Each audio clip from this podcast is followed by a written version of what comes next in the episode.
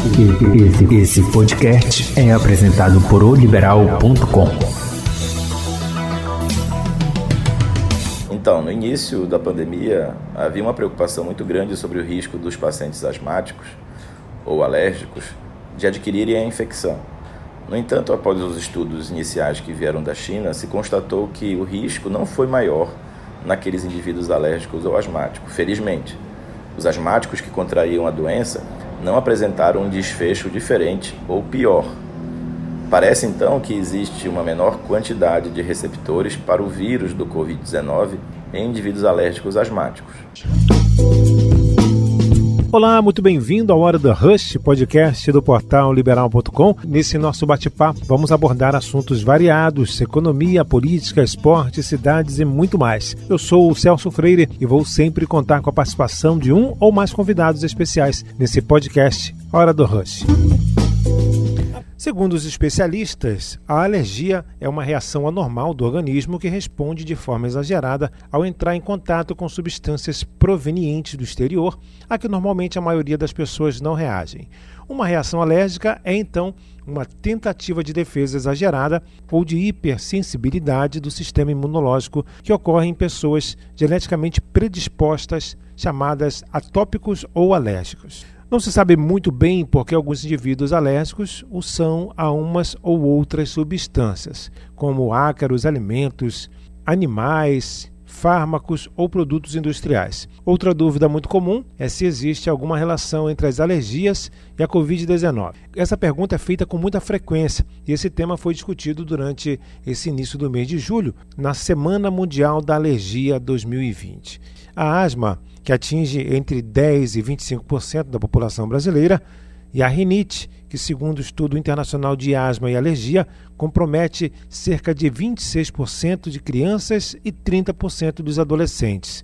Embora as alergias não sejam um fator de risco para contrair a doença, algumas delas podem trazer complicações para uma pessoa que contraia o coronavírus.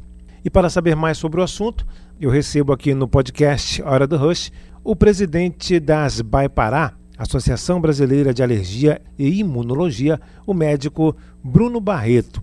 Obrigado, doutor Bruno, pela sua participação. E eu já pergunto para o senhor: o Departamento Científico de Asma da Associação explicou que é importante manter o controle da doença, a asma, principalmente nesse período de pandemia. Qual é a relação, doutor, da asma com o coronavírus? Então, no início da pandemia, havia uma preocupação muito grande sobre o risco dos pacientes asmáticos ou alérgicos de adquirirem a infecção. No entanto, após os estudos iniciais que vieram da China, se constatou que o risco não foi maior naqueles indivíduos alérgicos ou asmáticos, felizmente. Os asmáticos que contraíam a doença não apresentaram um desfecho diferente ou pior Parece então que existe uma menor quantidade de receptores para o vírus do Covid-19 em indivíduos alérgicos asmáticos. No entanto, independente disto, o controle das doenças alérgicas como asma e rinite devem ser feitos rigorosamente, mantendo o tratamento para se evitar que a pessoa fique com muitos sintomas, como tosse, espirro, que poderia causar constrangimento social, além de fazer o paciente manipular muito o nariz e a face que poderia ser um fator de risco para a contaminação pelo Covid-19. As medicações de prevenção, mesmo que sejam corticoides inalados, por exemplo, devem ser mantidos, normalmente, pois o risco é inferior ao benefício de manter a medicação mesmo nesta época da pandemia. Doutor Barreto, para a gente ter uma ideia, quais os principais tipos de alergias? As alergias são doenças imunológicas com uma influência genética muito forte, caracterizadas por uma hipersensibilidade para algum tipo de alérgeno ou antígeno. Ou seja, é uma resposta exagerada do sistema imunológico que, de acordo com o órgão afetado, traz sintomas específicos. Exemplo clássico seria uma resposta exagerada para um alérgeno ambiental, como um ácaro, por exemplo, que pode gerar um processo inflamatório no nariz ou nos brônquios, provocando a rinite ou a asma, respectivamente. Doutor Barreto, agora por que, que essas alergias ocorrem? Como comentado é, anteriormente, as alergias ocorrem por dois principais grandes motivos. Primeiro, por uma questão genética, onde a pessoa passa de pai para filho, ou de mãe para filho, ou de ambos. Se ambos forem alérgicos, a chance do filho ser alérgico gira em torno de 80 a 85% de chance durante a vida inteira. E fator ambiental, ou seja, mesmo pessoas que não têm herança de alergia têm 15 a 20% de chance de virem a ser alérgicos em algum momento. Situação esta que geralmente ocorre da influência do ambiente, dieta, estresse, medicamentos, interferindo no DNA da pessoa, que passaria a ser um alérgico. Isso se chama mecanismo epigenético. Estou conversando com o presidente da ASBAI Pará, Associação Brasileira de Alergia e Imunologia, o médico Bruno Barreto, sobre a relação da alergia e a Covid-19, além também de outras situações. Doutor Barreto, as alergias elas têm cura ou tratamento? Como é feito? A cura pode acontecer espontaneamente, pela aquisição de tolerância.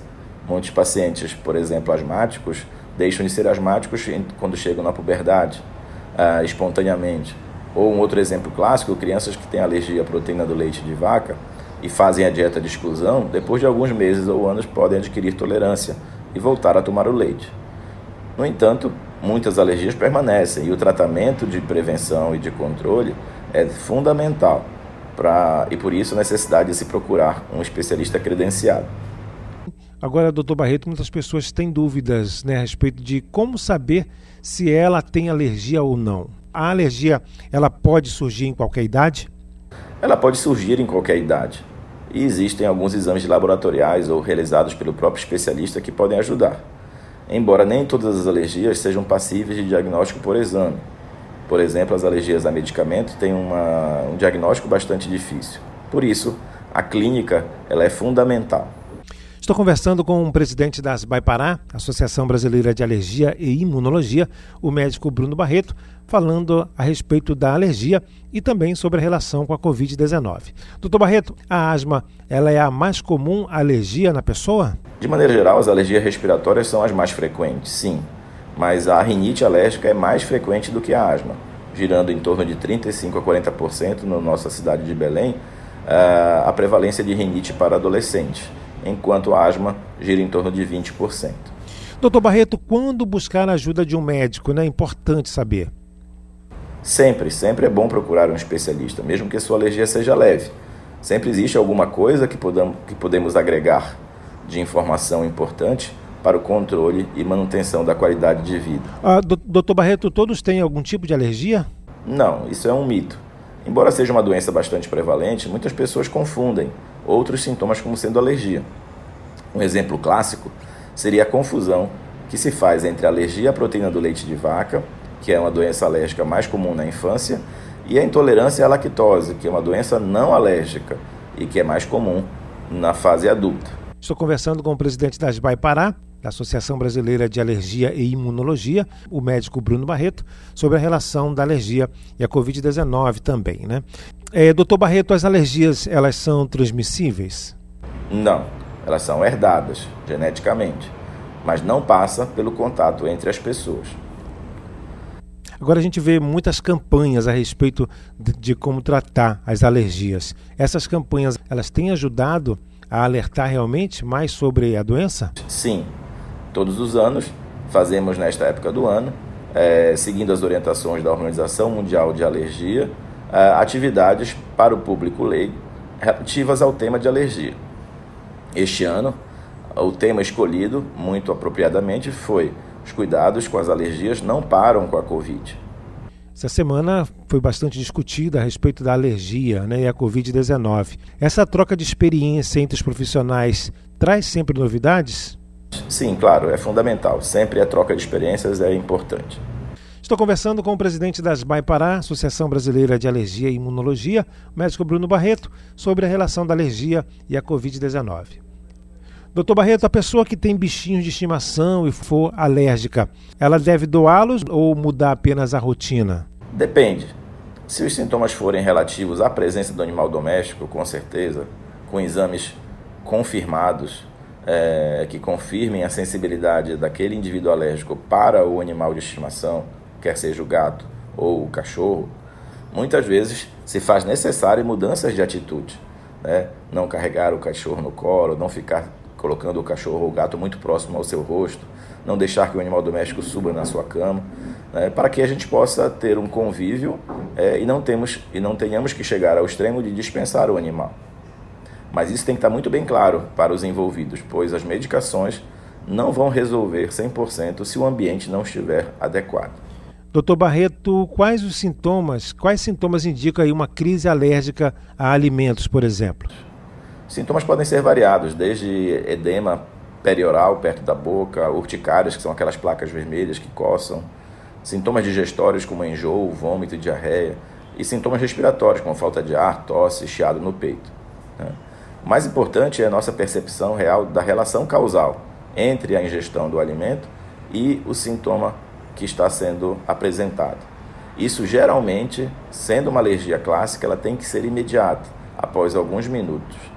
Qualquer reação ao alimento que demore horas ou mais de alguns dias para acontecer, é muito provável que não seja uma reação alérgica. Doutor, a pessoa que for picado por um inseto, né, e a pele ali ficar irritada por muito tempo, ela deve se preocupar, procurar um médico logo? A princípio, as reações locais não são graves. Uh, geralmente são reações é, localizadas que podem ser alérgicas, mas não têm gravidade. A gravidade ocorre quando existem reações sistêmicas né, após a picada de um inseto. Isso acontece geralmente com os insetos que inoculam veneno, que são sobretudo os himenópteros, como abelha, vespas, que podem, neste caso, denotar gravidade. Estou conversando com o presidente da SBAI Pará, Associação Brasileira de Alergia e Imunologia, o médico Bruno Barreto, sobre a relação da alergia e a Covid-19. Uh, doutor, estamos chegando quase ao final aqui do nosso podcast. Mais duas perguntinhas a respeito da alergia. Os remédios para alergia só com prescrição médica? Não necessariamente. Muitos é, antialérgicos, por exemplo, antihistamínicos, não precisam de prescrição médica. No entanto, a automedicação é estratégia perigosa. O ideal é sempre receber a orientação do, do especialista. Uma pergunta muito comum aí feita pelos internautas: a pessoa alérgica ela pode tomar bebidas alcoólicas durante o tratamento? Geralmente não existe uma contraindicação formal, mas cada caso deve ser analisado para saber se pode haver algum tipo de interação medicamentosa que porventura poderia sobrecarregar o fígado daquela pessoa. Ok, doutor Bruno Barreto, quero agradecer a sua participação aqui no podcast Hora do Rush e muito obrigado aí pelos seus esclarecimentos. Conversamos com o presidente das BAI Pará, da Associação Brasileira de Alergia e Imunologia, o médico Bruno Barreto, sobre a relação da alergia e a Covid-19.